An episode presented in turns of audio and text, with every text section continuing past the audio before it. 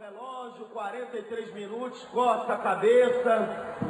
Amigo, agora aquele momento é o seguinte, se ele fizer, ele não perde mais também. O Vasco agora, Paulinho, se levar o gol não tem tempo de reação. E acaba de chegar São Judas Tadeu. Olha, e o Flamengo treinou muitas cobranças de falta durante todo o dia ontem.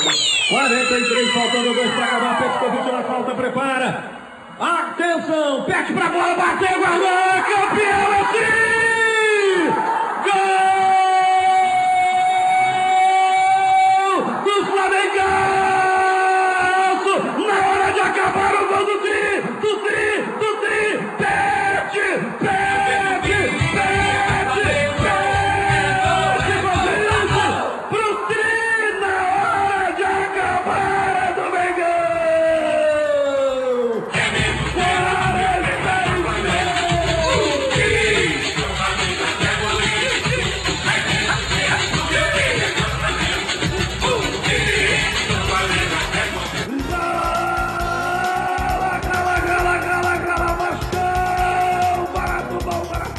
Começando agora, direto dos estúdios Carlos Henrique Raposo, mais um episódio do podcast do Armário da Bola.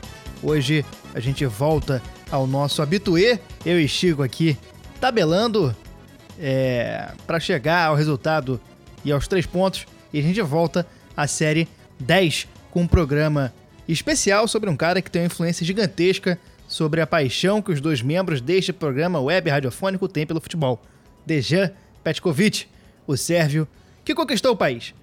A gente fez toda uma série sobre futebol carioca e para coroar, a gente escolheu um cara que jogou em três clubes do Rio de Janeiro e aqui viveu grandes momentos jogados no futebol brasileiro. A gente não escolheu um cara que jogou nos quatro porque a gente achou mais pertinente escolher o Pet para essa situação. A gente vai explicar um pouco aqui é, da importância que ele tem é, na vida da gente, né? Os caras que jogam Futebol tem importância na vida da gente, em quem a gente é hoje. Mas, sem enrolar mais, meu nome é Gustavo Angeléias e eu estou aqui, como sempre, com ele, Chico Freire, o homem das camisas. Chico, seu Lacunote. Primeiramente, boa noite a todo mundo. Boa noite não, né? Talvez seja bom dia, talvez seja boa tarde. Eu sempre esqueço disso, sempre me, me esqueço desse detalhe. Um bom momento a você que está escutando, a gente que está voltando a dar o play aqui no nosso querido podcast, Armário da Bola. Hoje vamos falar. É, eu fico realmente sem palavras, cara. É, é, a gente trabalha com palavra, né? A gente é jornalista, a gente é comunicólogo, eu e o Gustavo, e a gente trabalha com palavra, a gente trabalha com verbo, mas tem um momento que a gente é, tem dificuldade para botar em palavras o que a gente tem para dizer, o que a gente sente. E falar sobre Petkovic para mim é, é um momento assim, porque ele é provavelmente o maior ídolo que eu tenho no futebol. É... Jogador de linha, né? Tem empatado com o Gelo César, como a gente já falou em outros programas.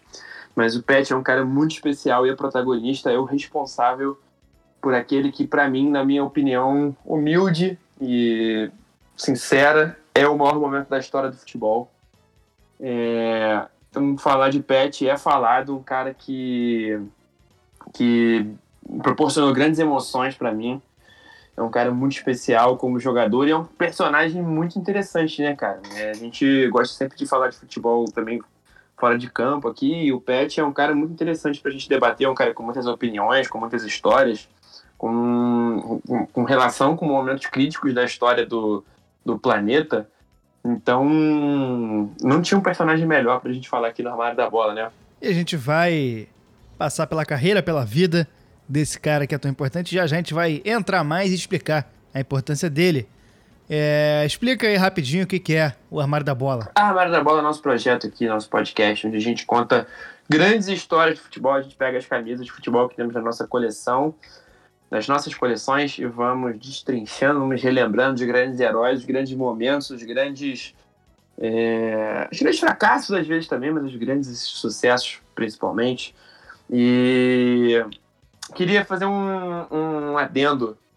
A gente conseguiu, no nosso último episódio, foi a nossa aula com o Luiz Antônio Simas, se tornou o episódio mais, tocado da história desse podcast. Rapidamente, em coisa de cinco dias, uma semana, quebrou todos os recordes de todos os episódios. É o nosso maior sucesso.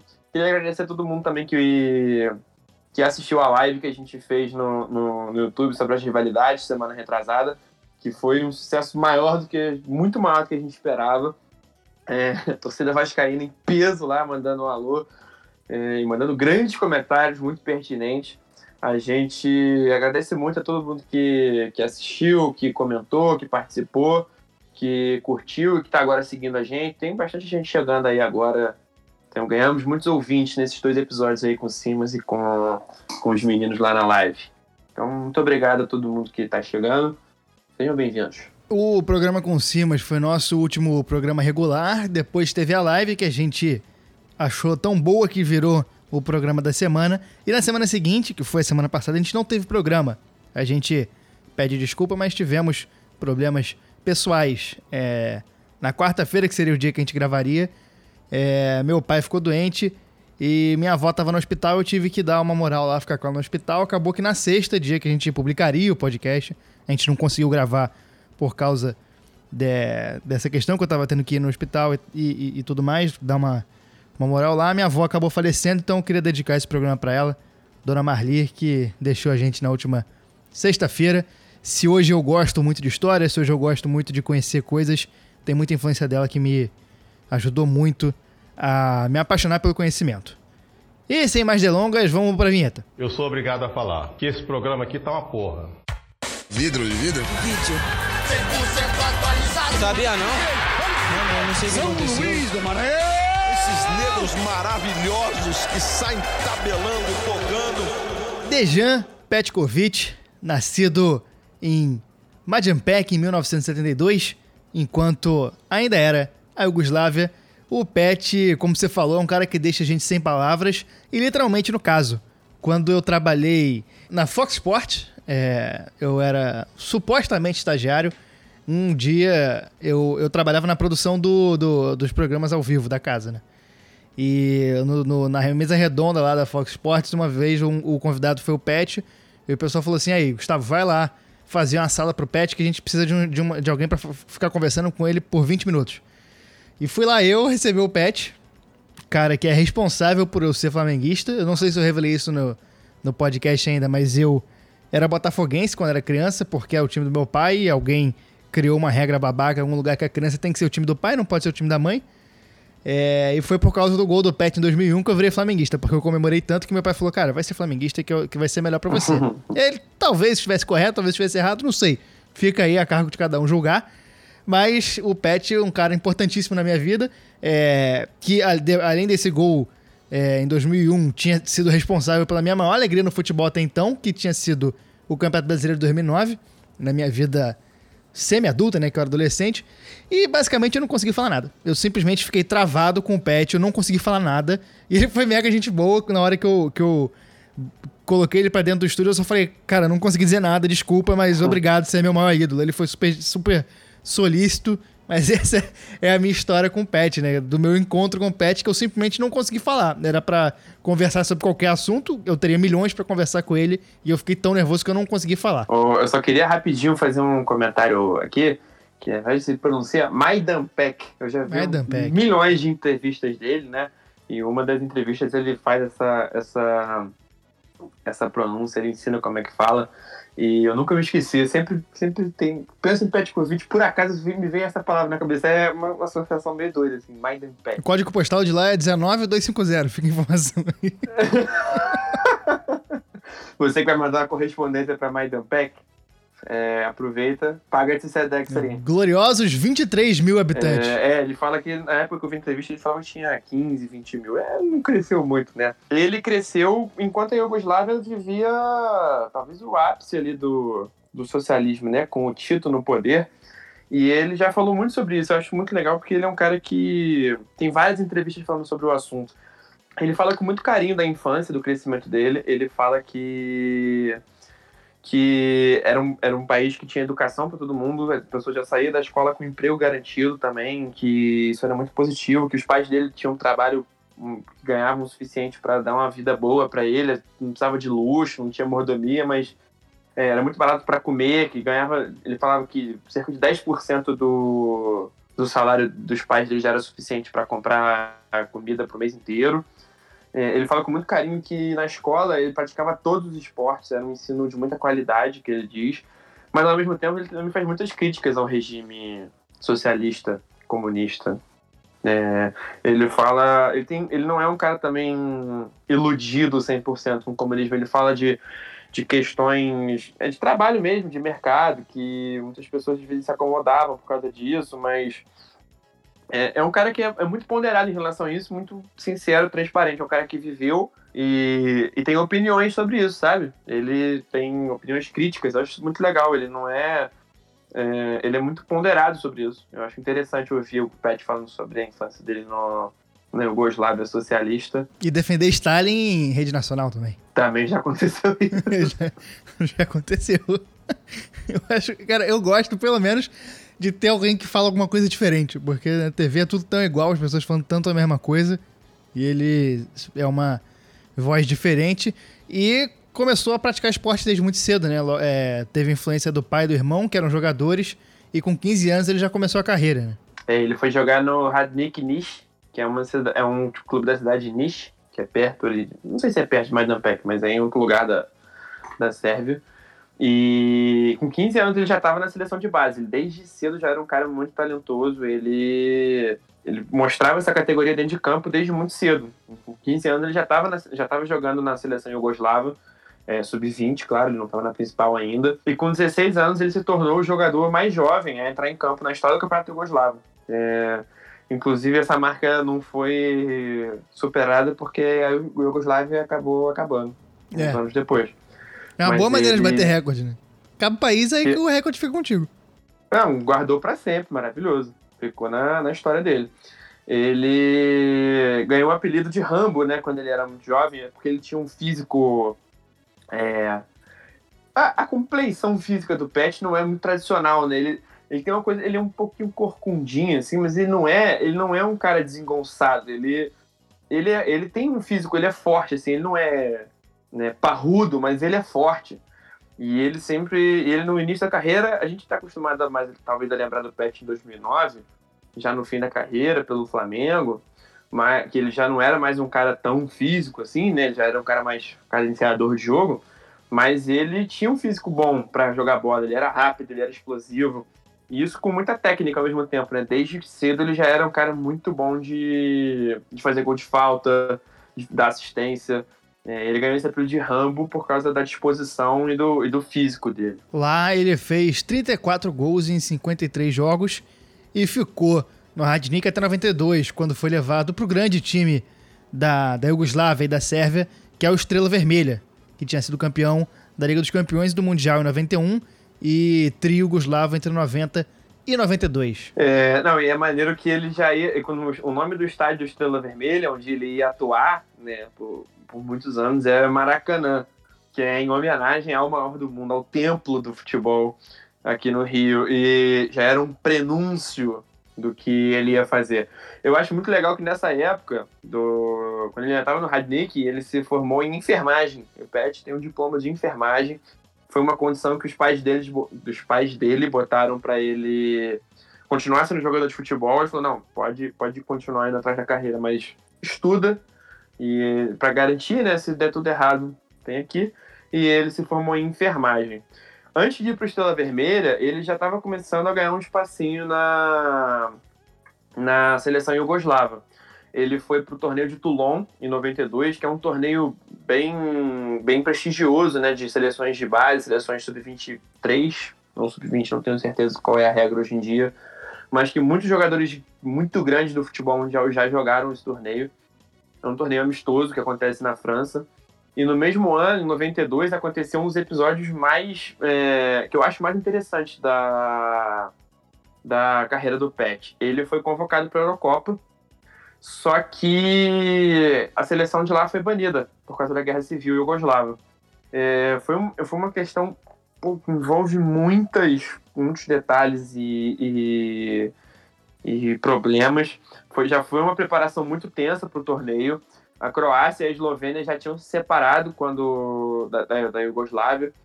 É um processo político muito grande, é um processo que envolve muitas etnias e questões geográficas e questões históricas muito acirradas que estouraram várias de uma vez. É, o Pet foi convocado, só que a Iugoslávia acabou sendo banida do torneio. O... Tem uma entrevista muito maneira do Pet, que ele deu em 2015, para Corner. O nosso, nosso público com certeza vai se interessar pela Corner. Quem não conhece, procure. Revista Corner. Conteúdo de futebol de primeiríssima qualidade. E nessa entrevista ele fez uma crítica forte para esse veto. Ele falou não faz sentido vetar o esporte, não é a gente que está provocando isso. E ele diz que só aconteceu esse veto por, por pressão política da OTAN, que envolvia muitas questões é, econômicas e políticas nessa na guerra da Iugoslávia, que foi uma pressão externa que acabou que eles acabaram pagando o pato. É, e essa guerra também influenciou para que o Estrela Vermelha é, tivesse que se desfazer de alguns dos craques que tinham. Prozinec, que era um meio-campo que jogou no Real Madrid depois também, é, que era croata, é, acabou tendo que sair de lá. Ele, o, tem o Mihailovic também, que foi um, um, jogador muito técnico que tinha na, na Yugoslávia nessa época, acabou saindo do Estrela Vermelha. E o Pet foi contratado num momento que o time estava tendo que se desfazer dessas grandes estrelas. E ele era meio que uma aposta, né? E essa guerra, ela tem muita influência em toda a região dos Balcãs e na vida de muita gente que a gente acaba conhecendo, né? É, o próprio Modric é um cara que fala, que fala da infância dele com essa guerra. É, a gente tem vários casos de atletas que têm a, a vida tocada por essa guerra. Eu contei pro Chico outro dia é, tem um jogador de basquete chamado Darko Milicic, que eu vou conferir o país dele, eu acho que é Sérvia. Quase certeza que é Sérvia, só o Google. É, ele é, ele é sérvio.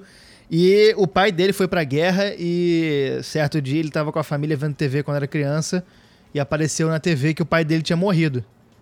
É, e cinco minutos depois ligaram pra casa dele, alguma coisa assim, dizendo que é, o pai dele não tinha morrido. Então, assim, a gente sempre. Esses caras ali dos Balcãs, Croácia, Sérvia, Montenegro, tudo, tudo, tudo quanto é esses países, tem esses jogadores que tiveram a vida influenciada pela guerra. Uma guerra que a gente pode um dia explicar melhor. É, é, uma, é, é exige uma, uma. Preparação, né? uma? Uma apuração bem densa e bem profunda, porque. É, exige a preparação, exatamente como você falou, porque é uma questão que envolve muitas etnias e muitas questões históricas complicadas e, e delicadas. Então, seria leviando a nossa parte entrar nos meandros da guerra agora. É, no momento a gente não tem conhecimento para isso.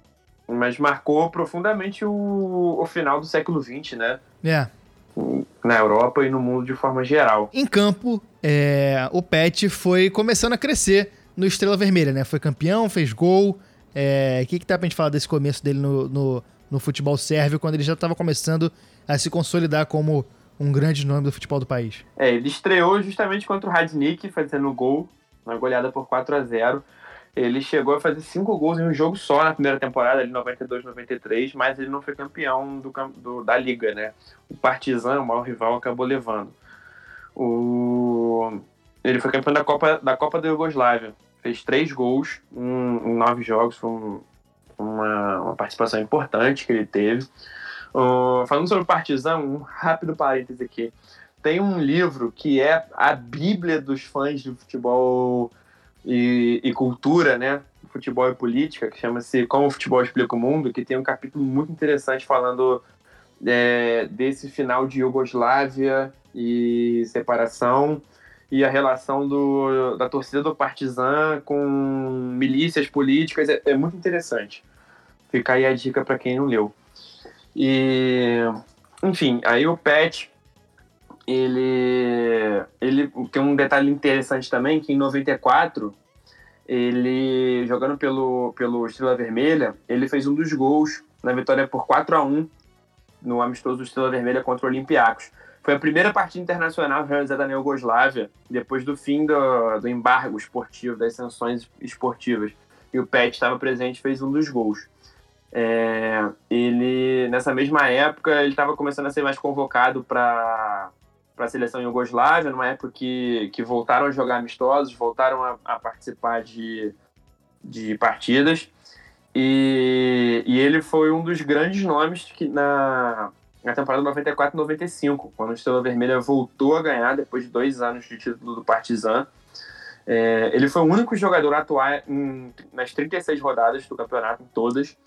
E é um time que tinha também o Stankovic, que, que jogou na Internacional. O pessoal mais recente aí vai ter uma, uma nostalgia boa da Internacional da época do Júlio César, Maicon, do, do, do Lúcio na zaga. O Stankovic fazia parte desse time e jogou com o Pet no início da carreira. E aí isso fez com que ele fosse, fosse especulado em times de outros, de outros países, né? Eu, particularmente nessa época tinha uma, uma quantidade grande de jogadores jugoslavos na, no Campeonato Espanhol.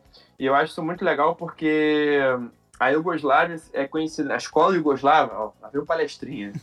a escola Iugoslava é, é uma escola muito técnica, né, de futebol muito de, de dribles, de, de, de, habilidade, né, não é um não é uma Itália. Não é um time, é, não é, não é um, uma região que produz jogadores muito físicos, talvez, mas jogadores muito técnicos mesmo. É conhecido como o Brasil da Europa, né? Ah, os países que compõem a, a antiga Iugoslávia até hoje, assim, você tem, você tem jogadores que. É Bosnia, tem o Pjanic, que é um jogador muito, muito técnico. Uh, a Croácia revelou grandes jogadores também, Rakitic e o Modric são herança dessa, dessa escola. E, e na Espanha estava tava, tava, tava sendo destino de muitos jogadores que estavam saindo de lá até fugindo da guerra. E em 95, Petkovic assinou um pré-contrato com ninguém mais, ninguém menos que o Real Madrid. Isso seria coisa que meio que definiria a carreira dele, né? Esse momento no Real Madrid, que é o, o clube que consagra muitos jogadores e dali ele poderia ser um grande nome na Europa, acabou que foi uma passagem conturbada, né? Teve questão é, de regra, de regulamento, teve questão de lesão.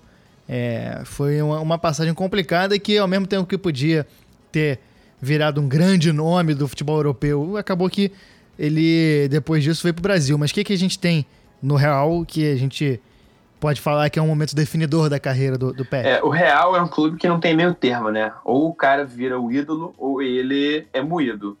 É, às vezes não, não por culpa, culpa dele próprio.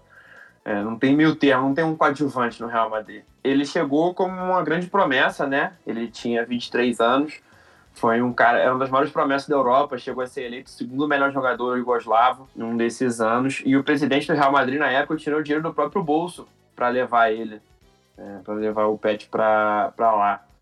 E, e no início ele foi muito criticado. Na verdade, toda a experiência foi muito criticada, porque teve essa questão do, do presidente usar o dinheiro dele. É, enfim, teve várias questões do elenco mesmo do Real Madrid. A imprensa criticou muito. Só que o técnico mesmo não queria, o Jorge Valdano, que era o técnico, não queria. Foi, ele foi uma contratação do presidente, não, não um pedido do técnico, e chegou com muita desconfiança. Só que com bola no pé, ele foi conquistando espaço, foi, foi se firmando nos treinos, conquistou o técnico, o Valdano, é, conquistou o espaço dele, e o que, no que poderia se desenhar como uma como uma, uma fritada por parte de, de mil coisas, ele conseguiu com, com futebol nos treinos, no dia a dia, e se firmando. Ele estreou contra o Celta, a torcida rapidinho gostou dele, por causa de carisma, por causa da, da, da, da qualidade dele. Eu li aqui uma, uma matéria que nessa estreia dele, ele chegou a cobrar uma falta, que seria um dos grandes, uma das grandes características dele, que o Hierro foi dar uma cobrada nele, quis bater as faltas seguintes, e a torcida chegou a vaiar o erro, falou, ó, pô, qual é, deixa o cara bater. E ele. Só que o que aconteceu foi o seguinte: o Real não poderia levar ele no. Não queria esperar o final da temporada para levar ele. Então levaram ele em dezembro, que era no meio da temporada europeia. Ele, chegou com o campeonato já rolando. Então foi um pouco difícil para ele se adaptar, para ele pegar o ritmo, para ele pegar o momento da temporada que, que todo mundo tava. Ele mudou de time no meio da temporada, é complicado. E o Real estava num momento muito complicado politicamente, esportivamente. O time estava muito atrás. Ou, nessa época, quem estava super bem no campeonato era o La Corunha. O Atlético de Madrid, o maior rival, estava brigando pelo, pelo título também. E, e, ele ficou num fogo cruzado aí, numa briga do técnico com a diretoria. Às vezes ele não era usado porque ele era um cara da diretoria, entre aspas, o técnico não queria dar essa, essa, essa moral. E apesar dele ter sido titular no, no amistoso contra o Atlético de Madrid, fazendo o gol da vitória por 3 a 2 ele acabou sendo emprestado para o Sevilha, que numa troca que envolveu o Suker, né, o, o, atacante croata que se consagrou na Copa de 98, era o interesse antigo do Real. E, e aí a promessa é, Pet, vai lá, fica seis meses, termina a temporada lá. No final, do, no final lá do, do, da temporada, no meio do ano que vem, você volta e a gente vai ter os dois, vai ter o Suker e você. E ele até chegou a titular, mas ele não, não conseguiu se firmar ele, tipo, já não ia ficar depois do, do, fim da temporada. Então, muitas vezes ele era substituído, porque o, na mentalidade do, do, do corpo técnico do Sevilha, era mais jogo, o time já ia aprendendo a se adaptar a um jogador que não ia ficar, né? É, a jogar sem ele. Então, não, o time não queria ser dependente do Pet. E aí, para finalizar, em março, faltando dois, três meses para a temporada, ele se machucou sério, que é o quinto metatarso, e não voltou a, a, jogar. É, famoso quinto metatarso.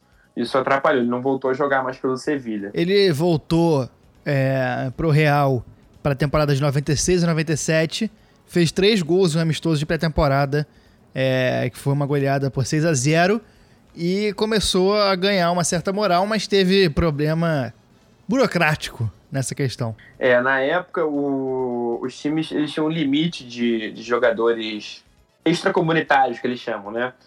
Que são os jogadores que não têm um passaporte da União Europeia. Na época a Iugoslávia não era, né? Da União Europeia. E, e o time tinha, o Real Madrid tinha cinco jogadores extracomunitários: Petkovic, o Suker, Mijatovic, o argentino Redondo e Roberto Carlos, lateral. E nessa queda de braço, ele acabou sendo preterido mais uma vez é, ele, teve, ele teve lesões que atrapalharam o começo dele no. O começo da passagem do Capelo, que tinha acabado de chegar para substituir o Valdano, poderia ter sido bom para ele. O Capelo mostrou interesse nele, que inscreveu ele no, no, no, Campeonato Espanhol, só que acabou não usando muito. Ele teve uma situação que ele brigou com, com, com um adversário no amistoso e ele acabou não se firmando, teve lesão, acabou sendo emprestado de novo para o Racing Santander. E ele foi um cara que teve muito espaço nesse time que é um clube pequeno, né? O Racing Santander é um clube de menor expressão, até do que o Sevilla, onde ele tinha jogado. E chegaram na semifinal da Copa do Rei. É, o Pet era um dos grandes nomes, assim, um dos caras desse time. Foi uma campanha histórica para o Racing Santander. E ele quase acabou indo para o Mônaco. O Real Madrid mostrou interesse em trocar ele pelo Henry. Olha só que coisa doida. E ele acabou saindo do Real na pré-temporada 97-98 justificada pela questão da nacionalidade. Quem era responsável por isso era o Jupp Heynckes, que depois foi ser multicampeão com o Bayern de Munique. E ele elogiou muito a qualidade e o caráter do Pet que jogou a pré-temporada. Teve um triunfo, uma vitória por 5 a 1 contra o Vitória da Bahia, é, em um torneio de pré-temporada que chamou a atenção do time rubro-negro que precisava repor a saída do Bebeto. E reza a lenda que durante as negociações afirmaram que o Vitória era campeão. Isso chamou a atenção do Pet, mas faltou dizer que era campeão baiano e não campeão brasileiro. E a ideia era jogar bem no Brasil e chamar a atenção dos clubes europeus, essa coisa que a gente sempre vê aqui, né? E isso era o ano de 1997. A gente vai fazer, como a gente sempre faz na nossa série 10, que é um mini contexto histórico de, de alguns anos. Esse programa a gente vai fazer de 97 e 2009 e vai ser mini mesmo, porque a gente quer recalchutar e usar depois em outro programa. Em 1997, é, 17 de janeiro, o grupo Daft Punk lançou o álbum de estreia. Banda... O Daft e o Punk, né? O Daft e o Punk, exatamente. A dupla Daft Punk. Exatamente. É, que é uma, uma das melhores coisas que a música já produziu nesse planeta Terra. É bom mesmo. Em 20 de janeiro, o presidente americano Bill Clinton começou o segundo mandato. Estamos aí em um período de efervescência por causa das eleições americanas. Em 20 de janeiro de 97, o Bill Clinton começou o segundo mandato. De forma suave, a transição de boa, né? É, a transição dele, a transição, a transição dele pra ele Mas- mesmo foi tranquila. É.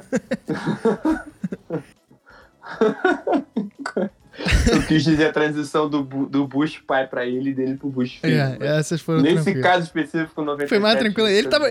O, o Trump podia se mirar nesse exemplo, porra, do Bill Clinton, que fez a transição mais tranquila possível. Só que aí ele teria que ser reeleito. Aí não, Não, é necessariamente. Ele pode fazer a transição tão tranquila quanto pra outro presidente.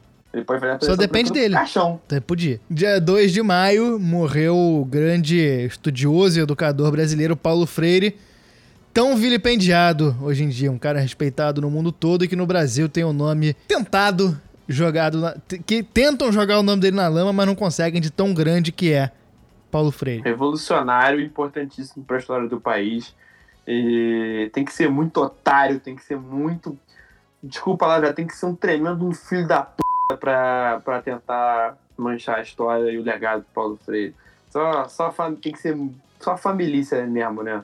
Tem que ser muito otário. Em 1 de abril, estreou Pokémon no Japão. Pokémon que é originário do jogo de videogame. Pra quem não sabe, Pokémon significa Pocket Monsters, que era o joguinho de Game Boy. E aí, em 97, estreou a série animada. Uma das coisas que mais me fez chorar na vida. Eu chorava muito Nossa, vendo Pokémon. o- O, episódio que a o Butterfree vai, vai embora. É. Não, e o episódio que o Pikachu quase vai embora. É por isso que a gente hoje em dia é machucado na vida, cara. A gente foi criado na tristeza por causa desse programa. Mas no fim o Pikachu ele, ele fica. Ó o spoiler, ele, ele, cara. encontra- Ó o ele spoiler. conhece vários. Não, mas isso aí, isso aí tem. Pô, quem não viu até hoje esse episódio. Essa é a primeira temporada, pô, já deu tempo de ver. O. O Pikachu conhece outros Pikachus, aí ele fica bolado, ele fica assim, pô, será que continua com essa? Pô, rapaziada lá, Meu povo, Rapaziada me chamou pra jogar uma braminha, jogar sinuca e tomar uma braminha, pô, vamos lá. pô, eu vou ficar com esse otário desse Ash aqui. Mas ele, felizmente, escolheu o caminho certo e escolheu continuar sendo um galo de rinha. Né? Exatamente. Porque Pokémon, nada mais Pokémon que é rinha de, bicho, é né? rinha de bicho com poder. Em 1 de julho, o Reino Unido entregou a soberania de Hong Kong à China, o território semi-autônomo que em 50 anos voltaria ao poder da China por completo, e agora a gente está 25 anos depois com uma efervescência política gigantesca em Hong Kong. Em 2019 a gente teve protestos gigantescos lá.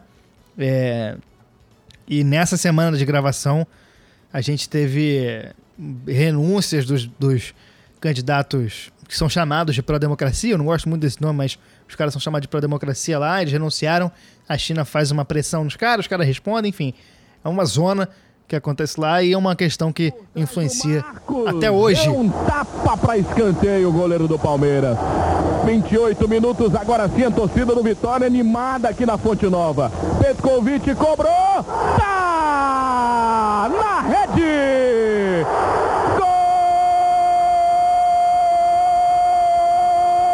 Golaço na Fonte Nova. Mas que gol olímpico espetacular de Petkovic. É um cracaço de bola realmente.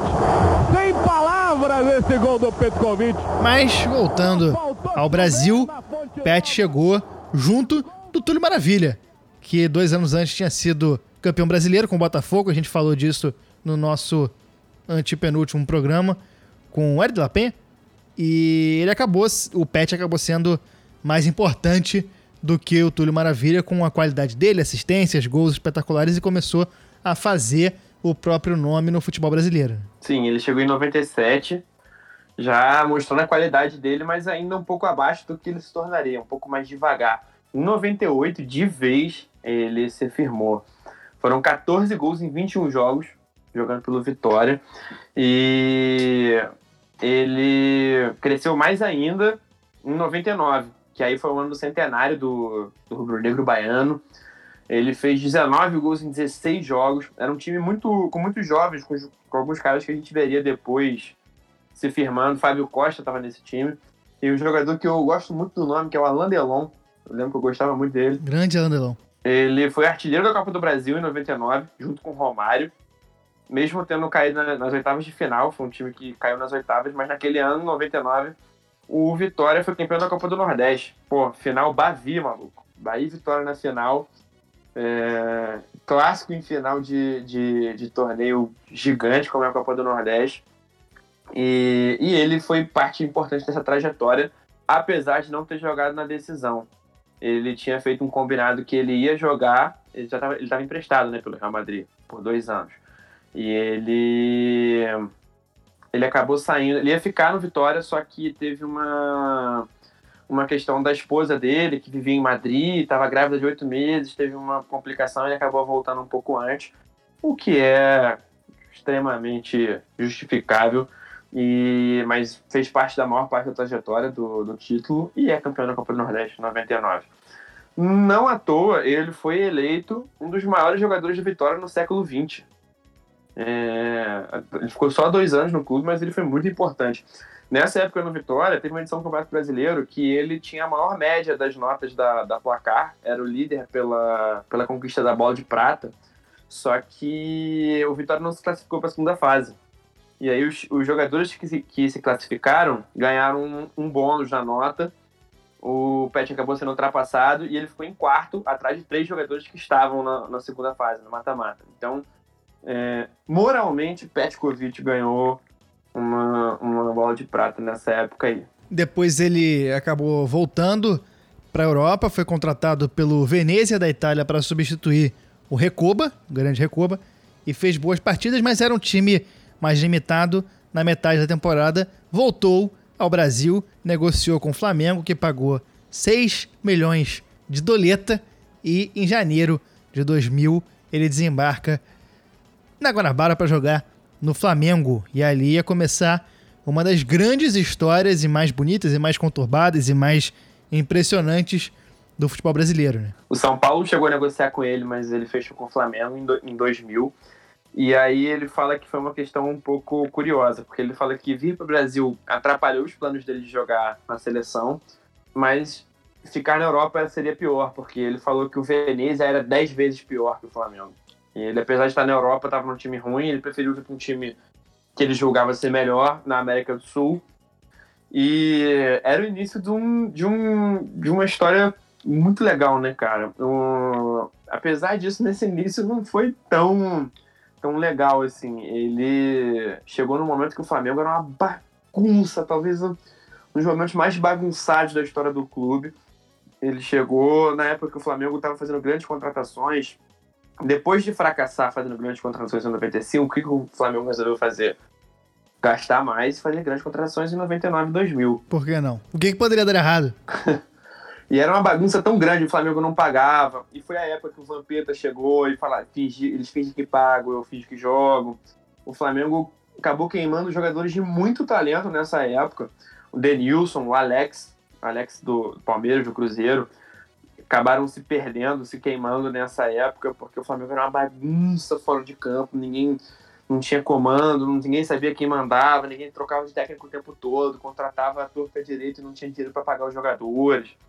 É, e o Pet é um cara de opiniões muito forte, né? Ele, ele não aceitava quieto essa bagunça. Então, é, ele foi, foi muito prejudicado por isso, não se firmou de primeiro. Ele foi reserva no título carioca de 2000 que era o segundo título carioca seguido do Flamengo, em cima do Vasco, e que seria o preâmbulo daquele que é, é o momento definidor número um de Petkovic pelo Flamengo. A gente não vai passar aqui pelo, pela campanha toda, mas o que importa é que em 2001 o Flamengo chega contra o Vasco na final. O Flamengo perdeu a primeira partida por 2 a 1 e precisava vencer a segunda partida no Maracanã para sair vitorioso. Precisava ganhar por dois gols de diferença. Exatamente. E o Flamengo sai ganhando. Esse jogo ficou marcado como o jogo do Pet, mas muita gente esquece que o Edilson Capetinha estava jogando muito nessa partida e marcou dois gols. Aos 21, ele abriu o placar para o Flamengo. Aos 40, o Juninho Paulista empata. Aos 53, o Edilson marca mais um gol, esse de cabeça, com o passe do Pet, não é? Não foi? O cruzamento do Pet, o Edilson é. testa para baixo, comando manual. E vamos às escalações, antes de mais nada.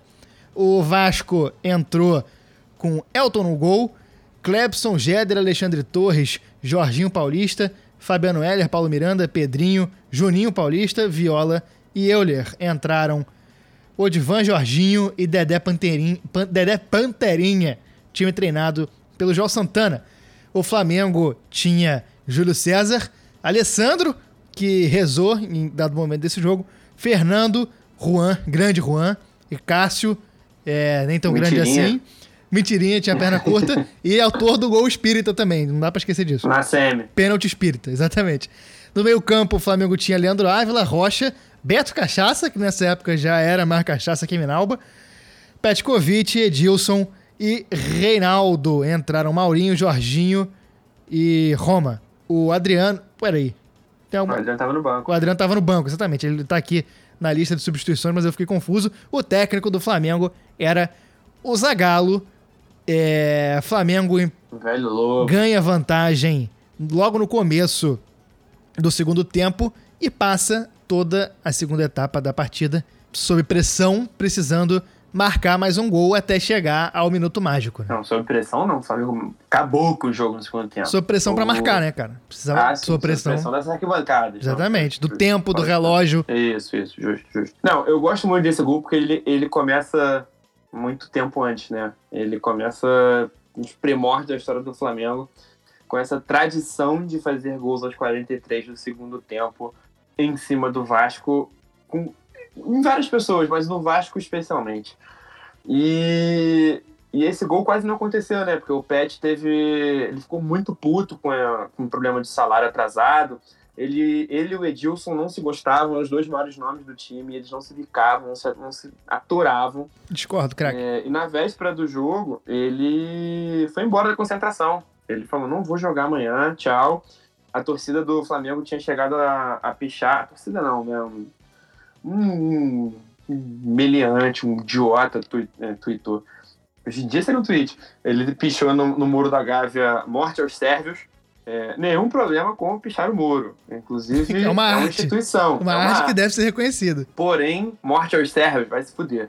Concordo, craque. Aí o Pet foi embora da concentração. Ele foi foi convencido por um amigo que levou ele para tomar um vinho. Diz o Pet que tomou torres e torres de chuva com esse amigo, e lá pelas tantas esse amigo virou e falou assim: Pet, pô, faz isso pela verdadeira torcida, faz, faz isso por quem te quer, tem tanta gente de bem que te quer. Não faz isso pelos diretores que estão te passando a perna, por esses caras que estão fazendo isso na, na Gávea. Faz isso por, pela torcida que te apoia quando, quando você quando você tá jogando, pelos, porque a torcida do Flamengo é muito maior que isso. E aí, se deixando levar pelo espírito, né? Pela, pela fadinha verde ali, né? A famosa é, álcool no sangue, Petkovic, voltou para concentração de madrugada, pediu desculpa pro Zagallo e falou: Não, se você quiser, estou à disposição para amanhã. Foi escalado e ele dá o passe pro segundo gol num cruzamento milimétrico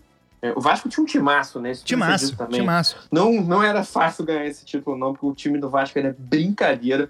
Campeão brasileiro, campeão da Libertadores. Acabado de ser campeão brasileiro. E um, um, fato interessante desse jogo também é que o Pet tinha dado esse passe, mas é, é, era um, sendo um jogo, de certa forma, frustrante para ele até então. Ele tinha tido três ou quatro oportunidades de falta afeição para ele, e todas as faltas tinham sido batidas. Uma bateu na barreira, outra foi para longe, ele não conseguiu bater direito e até chegar aos 43 do segundo tempo, que tem essa falta que é de muito longe. 30 caboclo na barreira e. É, o Fabiano Heller derrubou o. Acho que é o Beto que cai. É o Edilson, é Edilson. Uma... É o Edilson mesmo, O Edilson né? faz dois gols e, e, e, sofre a falta do terceiro. E aí chegou São Judas Chegou São Judas né? Tadeu. É, é, esse é o lance que a nossa geração foi criada assistindo, né? A gente assistiu todos os ângulos possíveis desse gol, todas as narrações possíveis. É, Luiz Roberto, o, o, o Luiz Carlos Júnior, o Garotinho, é, Evaldo José, tem narração do. Até a narração do torcedor vascaíno lá. Que fica, não, eles fuderam a gente! Todos os ângulos a gente já viu esse, esse, esse gol e ficou muito marcado porque, cara, é, é um gol inacreditável, é uma falta perfeita.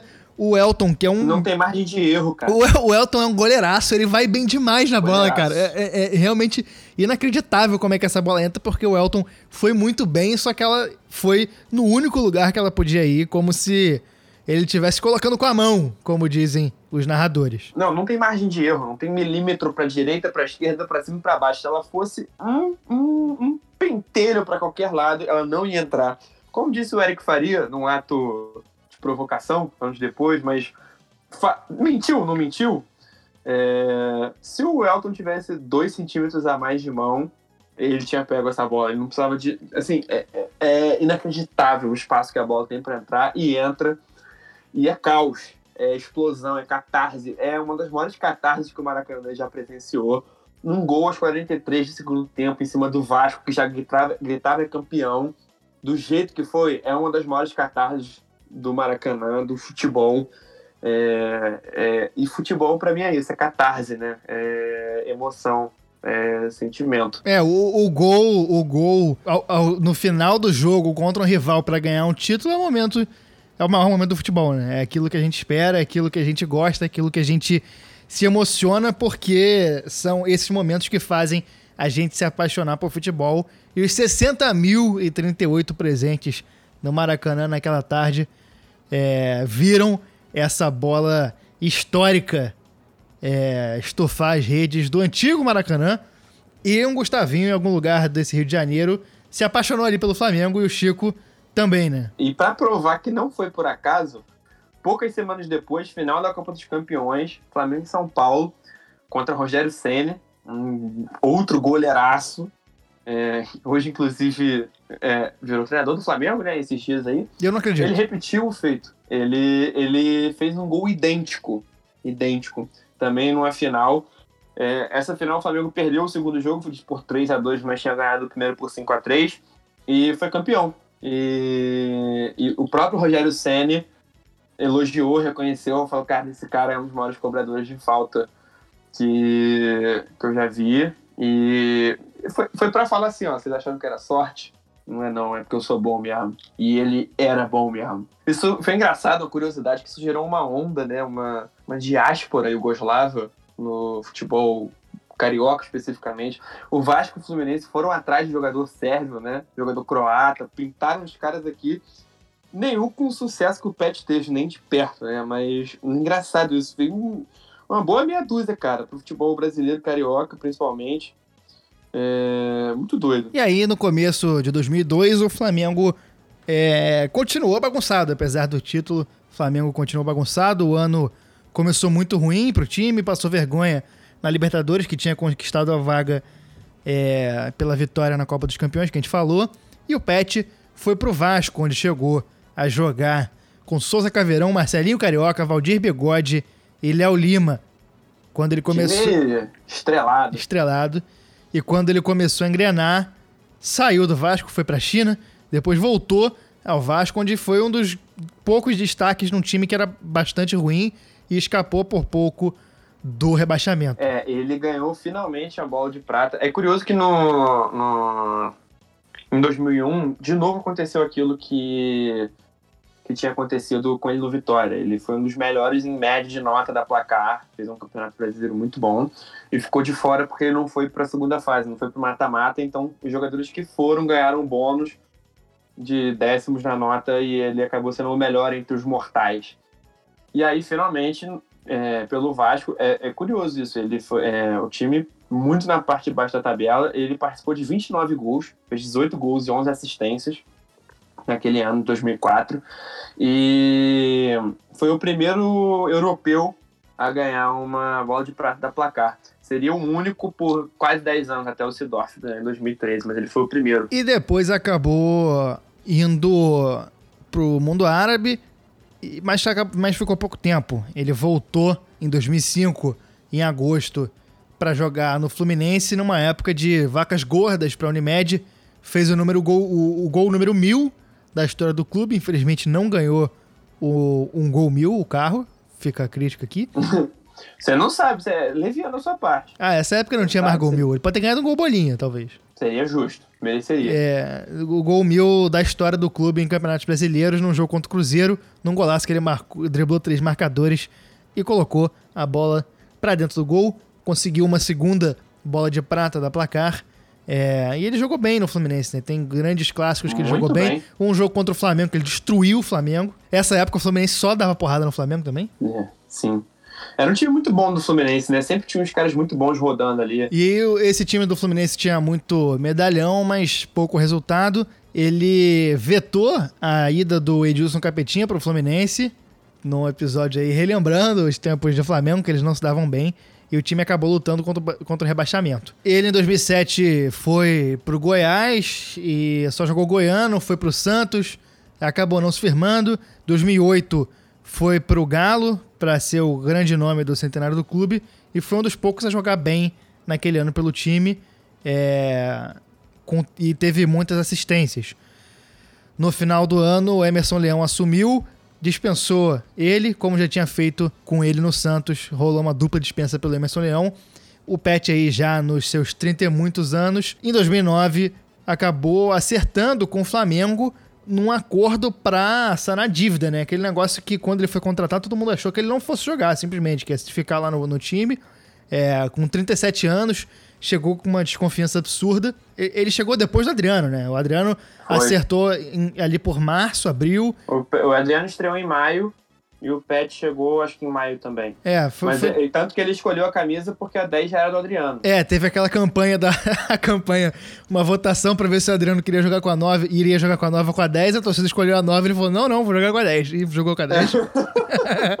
Teve isso. É, Tá a- errado. Não, não tá errado.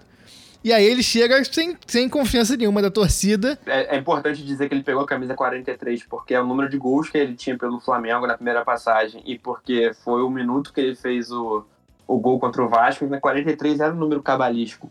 Eu gosto sempre de dizer que o Pet, é, além de ser um dos grandes camisa 10 que a gente viu, ele é o maior camisa 43 da história do futebol. Eu quero Exatamente. ver quem refuta esse argumento. Quando ele chega, o técnico do Flamengo era o Cuca. Péssima pessoa aí, fica o nosso desagravo ao Cuca. Lixo, mano. que não queria escalar ele, tinha sido campeão carioca pouco tempo antes. É, ele não queria escalar, mas acabou que as lesões no elenco é, o obrigaram. É, acabou que o Cuca foi demitido, ainda bem. E com boas atuações foi efetivado o Andrade, que é aquele Andrade campeão de tudo com o Flamengo na década de 80, era auxiliar e foi efetivado e foi o jogador mais importante do título ao lado do Adriano. E a gente, antes de falar da campanha, vai fazer o contexto histórico de 2009, aquele contexto histórico Pocket. Vai pra uma nostalgiazinha gostosa agora. Não, esse eu poupei um pouco. Quando a gente for falar desse time do Flamengo, a gente faz o contexto maior. E aí faz a nostalgia gostosa. Em 20 de janeiro de 2009, Barack Obama tomou posse como presidente dos Estados Unidos. É um cara que bombardeou o mundo inteiro, mas de qualquer forma é um presidente negro. Primeiro presidente negro dos Estados Unidos é um cara que tem sua importância e é o último presidente normal dos Estados Unidos. Né? O Barack Obama depois teria uma relação com o Mengão, né? Não só. O Barack Obama do Mengão. Maracanã. É. Ele pousou na Gávea e ganhou a camisa da, das mãos de Patrícia Morim, se tornando aí um, um chefe de Estado a vestir o manto sagrado. E, claro, o Obama da, da arquibancada do Maracanã, que. Que a gente já comentou aqui. um- é. A gente falou daquela foto maravilhosa com o cover do Bin Laden. Em 31 de março, Benjamin Netanyahu toma posse como premier de Israel, cargo que ele já tinha ocupado na dé- década de 90 e ocupa desde então. Ele é o premier mais longevo de Israel e é um cara que contribui aí pro apartheid que é feito contra o povo palestino. É um cara que é desses caras péssimos que tem muito poder. Em 1 de junho, o voo da Air France 447, é, com 228 pessoas a bordo, cai no Oceano Atlântico. Eu botei isso porque eu lembro muito. Esse voo saiu do, marcante. do Rio de Janeiro, então eu tinha conhecidos que conheciam gente lá. Não conheci ninguém que morreu, mas foi uma coisa bastante próxima. Foi chocante. Eu lembro que da, repercussão foi grande. Em 11 de junho, a OMS declarou que o surto de gripe A estava em estado de pandemia, sendo a primeira do século XXI, a famosa gripe suína. Oh, nossa, Tempos fáceis. Saudade né? dessa pandemia, né? Porra. Se toda pandemia fosse que nem essa. E isso tem uma certa influência na, na forma como a OMS conduziu a pandemia agora, porque a OMS foi muito criticada por ter declarado a pandemia muito cedo. E aí, agora no Corona, eles estão sendo criticados porque declararam muito tarde. E dizem, o que eu, análises que eu já li, dão conta de que essa declaração agora, em 2020, foi tarde, porque essa tinha sido cedo, então eles não souberam dosar. Em 25 de junho, morreu um dos gênios da música, morreu Michael Jackson. Caralho. Isso foi barato. Não, eu lembro, eu tava jogando videogame em casa, assim, ouvindo música, do lado minha irmã abriu a porta. Michael Jackson morreu. Eu falei, ah, tipo assim, né? Uhum. Caraca, aí eu abri o computador e vi assim, que isso? É um cara que viveu uma vida atormentada, figura polêmica, é, mas que não Chocante. dá pra tirar a qualidade musical dele. Inacreditável. Não, gênio, gênio, gênio. Em 2 de outubro, o Rio de Janeiro foi escolhido como cidade sede dos Jogos Olímpicos de 2016. É, Lula, Sérgio Cabral, o Pelé, todo mundo de gravatinha do é, Brasil. Exatamente. Coroando aí o começo desse período dourado para a cidade do Rio de Janeiro, que a partir de 2016 ia acabar tudo e o Rio de Janeiro ia estar tá abandonado como está agora. Você viu o Barack Obama, brasileiro, é um torcedor símbolo também aqui no Maracanã, né? Ô Luiz, a substituição ainda não foi feita. Ferro ia entrar no lugar do Pet. O David veio correndo aqui. Vai lá, vai lá depois do escanteio escroto. E vem Pet na cobrança do escanteio. Será que vai tentar aquela fechadinha para buscar o gol olímpico? Olha o Pet. Levantou. Ronaldo Angelim.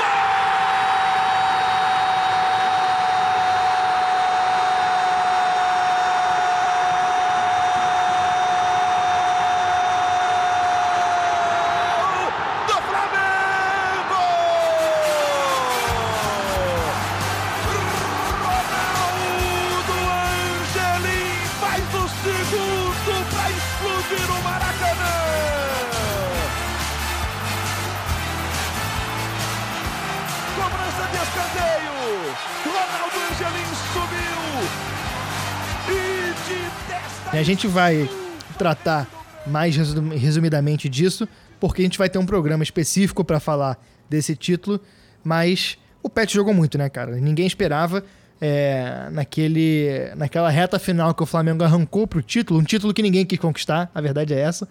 O Flamengo. Ele, esse título ele meio que caiu no colo do Flamengo e o Flamengo falou: ah, já quer me dar, eu vou pegar. Ninguém vai querer? Ó, São Paulo, não quer? Ninguém. Inter, Galo, não, quer, quer Galo não quer. Inter. Vou pegar, vai, vou comer e vocês vão reclamar. E o que aconteceu? O Flamengo foi, pegou, comeu, ganhou o título, ex-campeão, com partidaças do Pet. É, teve dois. Históricos. É, teve dois gols olímpicos em confronto direto contra o Palmeiras e contra o Atlético. Esse jogo contra o Palmeiras, o Wagner Love perdeu o pênalti.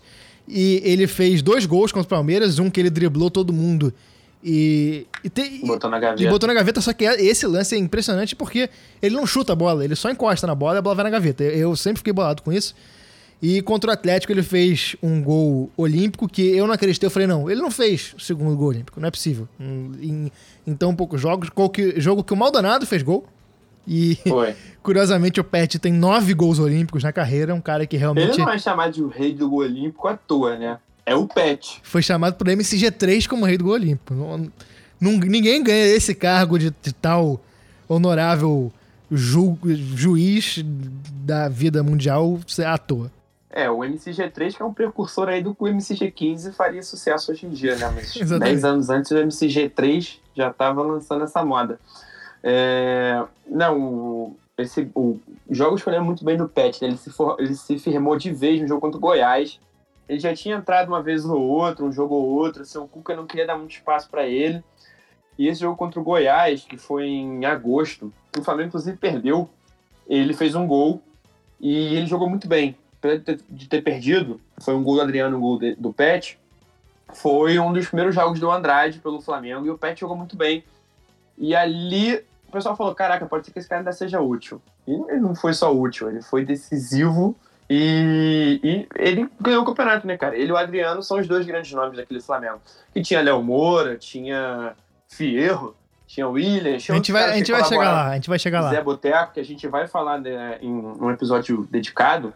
Era um time com bons jogadores, mas o Pet e o Adriano são os caras, né? E, e o Pet teve um momento inacreditável. Cara, o cara fez dois gols olímpicos, cara. Como é que é possível? No mesmo campeonato, espaço de semanas ali. E. Porra, bicho, é inacreditável. O cara. Pô, tem o. Eu lembro de um gol do Adriano contra o Curitiba, 3 a 0 no Maracanã, que foram três golaços do Flamengo. Um do Williams, um do Pet e um do Adriano. O passe que o Pet dá pro Adriano fazer o gol dele, é, o Adriano ele não precisa nem ajeitar o corpo direito. É milimétrico. É milimétrico, é coisa de maluco. Coisa de maluco. E, e mais importante de tudo, ele fez os, os, os no, no, jogo do título, as, as duas assistências foram dele, né? Exatamente. Dia 6 de dezembro de 2009, dia do Enem, que é importantíssimo a gente dizer que havia sido cancelado e o colega conseguiu ir pro Fla-Flu. Foi pro Fla-Flu. Foi pro Fla-Flu, mas perdeu o jogo do título. É, ou não, né? Ou não, né? Ele provavelmente faltou o Enem, é verdade. Por onde anda? Por onde anda o rapaz que... que... Você que Ai, provocou o cancelamento do Enem e foi para o Fla-Flu, manda uma mensagem aqui pra gente. Manda aqui, deve ser ouvinte. O dia que a União Gremengo fez história. O grande rival do Flamengo na, na, luta contra o título era o Internacional e o Grêmio precisaria ganhar do Flamengo pro Inter ser campeão e tava aquela história, né? Será que o Grêmio ia fazer jogo duro, não ia fazer jogo duro? É, a, torcida, a torcida do Grêmio não teve nem separação. Tinha, tinha, tipo três torcedores do Grêmio no Maracanã que o Grêmio não, não brigava por mais nada naquele título. E esses três caboclos estavam no meio da torcida. As escalações, rapidinho, o Flamengo tinha o goleiro assassino Bruno no gol, Léo Moura, David, Ronaldo Angelim e Juan, Ayrton Toró, Williams, Petkovic, Zé Boteco e Adriano. Faltou um. Ué, cadê? Ayrton Toró, Williams, Pet, Zé Roberto e Adriano. Quantos jogadores? Everton na lateral esquerda. 1, 2, 3, 4, 5, 6, 7, 8, 9, 10, 11. Não, tá certo. E o Grêmio tinha Marcelo Groi e Mário Fernandes, que jogou a Copa do Mundo pela Rússia. Léo e William Tiego, Fábio Santos, Adilson, Túlio, Lúcio, Mailson, Douglas Costa e Robertson, que foi substituído por Bergson. Flamengo treinado pelo, pelo, Flamengo treinado pelo Andrade e o Grêmio pelo Silas. Flamengo saiu perdendo, aquela tensão no Maracanã, Maracanã com a atmosfera que podia ser cortada com a faca de manteiga.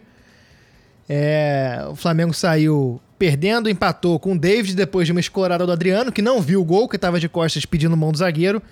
E aí, aos 43, o Pet vai pro escanteio. O Pet tinha. iria o sair logo em seguida. É. Né?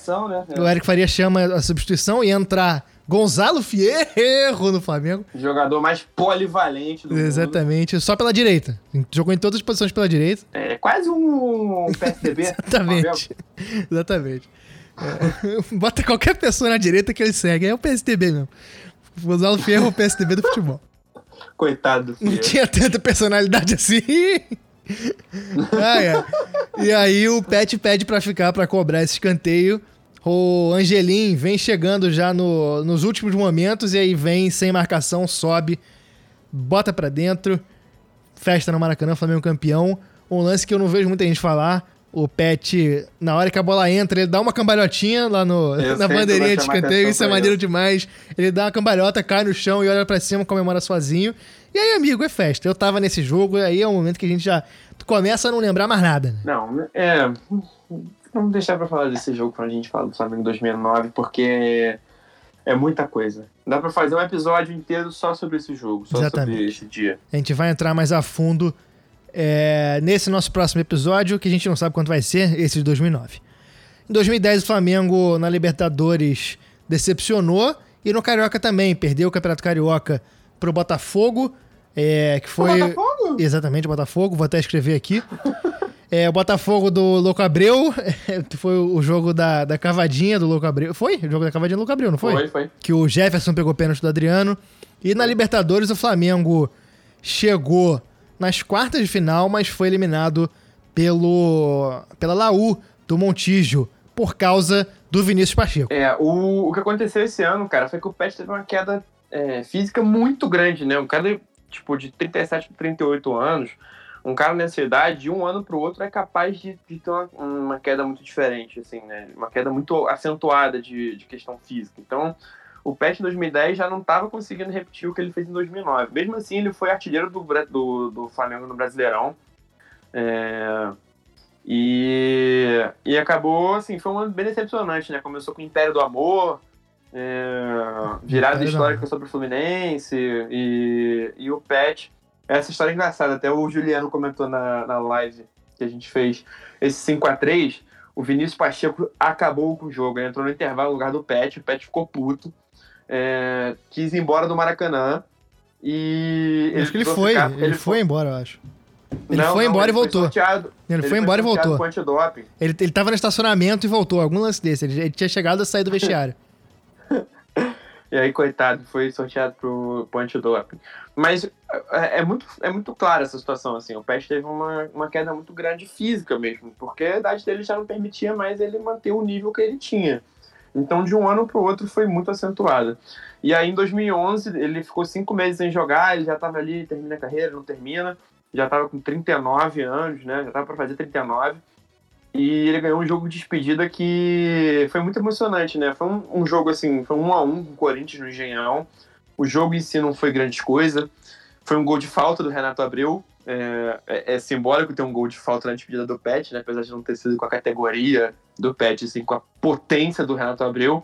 Mas eu lembro muito. Não pior que esse gol foi colocado, ele bateu colocado essa bola. Foi um a um esse jogo contra o Corinthians, não foi? Foi, foi um É, essa falta foi colocada por acaso, o Renato Abreu. Ficou, ficou homenagem aí. É. E eu lembro do mosaico super legal da, da, da torcida, cara. Foi muito lindo que Primeiro a torcida pintou a arquibancada de, com a bandeira da Sérvia, com as cores da bandeira da Sérvia, escrito PET, e aí começou a cantar o nome dele, começou a cantar o nome dele, e viraram os papéis, e aí ficou tudo vermelho e preto. Ficou uma, foi uma transição, assim, né, muito legal, foi lindo, foi super emocionante. E, e aí encerrou a carreira como jogador de futebol, vestindo a camisa do time onde ele apaixonou e emocionou muita gente, né? É, foi uma carreira que teve seus altos e baixos.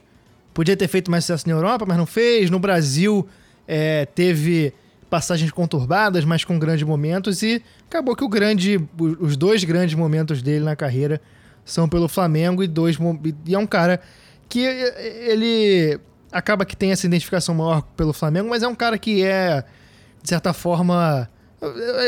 Querido. Não, eu não gostaria de usar essa palavra de unanimidade, mas ele meio que é, né? Óbvio que vai ter gente que, que vai criticar, que não vai gostar tanto, mas é um cara que tem o respeito de todas as torcidas, é um, é um cara que hoje acho que com a distância do tempo é, conquistou essa admiração de de todas as torcidas. É, o, eu acho que a, a lacuna maior na carreira dele tem sido talvez a seleção, né? É, ele teve essa, esse problema de 92 ali na Eurocopa, onde ele teria um espaço que teve a questão da guerra, acabou ficando de fora da Copa de 94. Em 98, ele fala, ele fala sobre 98 com, com, com muita assertividade. Ele teve uma briga com, com o técnico da preparação, como teve com vários outros durante a carreira, mas ele crava que em 98 cinco ou seis jogadores pagaram para ir. E ele fala assim, cara, se eu pagar, se eu tivesse pagado, eu tinha ido. E o presidente do Vitória, na época, onde ele jogava, virou e falou assim: eu pago o dobro do que eles precisam para você ir, porque você merece muito. E ele virou e falou assim: eu não vou, eu não vou participar desse absurdo. Se você falar, se você pagar, eu vou pegar o dinheiro, vou botar no meu bolso e mandar para eles. Porque ele não queria é, participar dessa maracutaia. E em 2004, 2005 ele voltou a fazer um, é, campanhas muito boas no futebol brasileiro. Rolou uma comoção na, da imprensa, até de jogadores na, na, na Sérvia, para ele ser chamado pela seleção de Sérvia e Montenegro. Na época eram juntos para a Copa 2006. É, e aí rolou uma trambicagem, assim, que o técnico falou que ah, o grupo tá fechado e tal, não sei o que, não dá. Acabou chamando para a Copa do Mundo um cara que nunca tinha sido convocado e deixou o Peste de fora. E aí, poucos dias antes, o, o Vucinic, o atacante, se machucou e o técnico chamou um cara chamado Petkovic, mas que era o filho dele, Dusan Petkovic, que nunca tinha jogado pela seleção e era zagueiro. Cara, foi uma comoção, foi um bagulho tão bizarro, foi uma parada tão escancarada que o moleque, o Dusan Petkovic, pediu para não jogar a Copa do Mundo, pediu para ser mandado embora, porque foi uma, foi uma parada escancarada e, e ridícula. Só que aí, a essa altura, a FIFA já tinha passado o calendário da FIFA, eles não podiam inscrever outro jogador. A Sérvia foi com um jogador a menos para a Copa de 2006 por causa disso. E o motivou até um comentário do Zico falando assim, pô, não é possível. A Sérvia vai jogar a Copa. Você tem 23 jogadores que são melhores que o Pet. Porra, os caras vão ganhar a Copa do Mundo. E ele chegou um, uma época a ter um, um lobby para ver se ele era naturalizado, se ele jogava pelo Brasil, acabou não rolando. E teve pouco espaço, né, na, na, na seleção de lá, o que é uma pena, porque seria muito legal para a carreira dele ter jogado na Copa do Mundo. É um grande jogador que merecia ter jogado na Copa do Mundo. Pior para a Copa do Mundo. E o Pet ainda tem um ponto importante na carreira dele como dirigente, né? É, ele, ele tentou emplacar a carreira de técnico ali depois, treinou o Sub-23 do Atlético Paranaense, treinou o Criciúma, o Sampaio Correia, e aí ele assumiu como gerente do Vitória em 2017, e poucos dias depois ele contratou, ele foi escolhido para contratar o novo técnico do Vitória, e o novo técnico do Vitória que ele contratou foi Dejan Petkovic. E aí, pouco tempo depois, ele teve que demitir o técnico do Vitória, que era Dejan Petkovic. E ele se contratou e se demitiu. Numa situação de Schrödinger aí, né? O inteligente de Schrödinger. E aí, em abril de 2018, ele virou comentarista do Sport TV, função que eu particularmente gosto muito. Ele fazia umas poesiazinhas na época da Copa do Mundo 2018. Depois ele se firmou na bancada fixa do, do canal, função que exerce até hoje. E aí a gente aguarda os próximos capítulos do que, que o Pet vai fazer. Se vai voltar a ser dirigente, se vai continuar como comentarista. Se um dia vai participar do Armário da Bola, estamos convidando aí, vamos ver se aparece aí. É maravilhoso. Se aparecer, vamos ver. Mas com isso a gente chega ao final desse nosso podcast. Mais um podcast do Armário da Bola, mais um podcast da nossa série 10. Nosso terceiro camisa 10 a ser tratado aqui, que foi camisa 10, foi camisa 43. A gente falou do Zidane, falou do Totti e agora falou do Pet. Chico, seu destaque final. Eu queria acabar o programa de hoje recitando uma versos. Posso? Por favor. O destaque final é seu, eu não vou, não vou julgar. Quer dizer, eu vou julgar, eu não vou pedir. Queria dizer o seguinte, né, cara? Música de recitar poema, por favor, produção.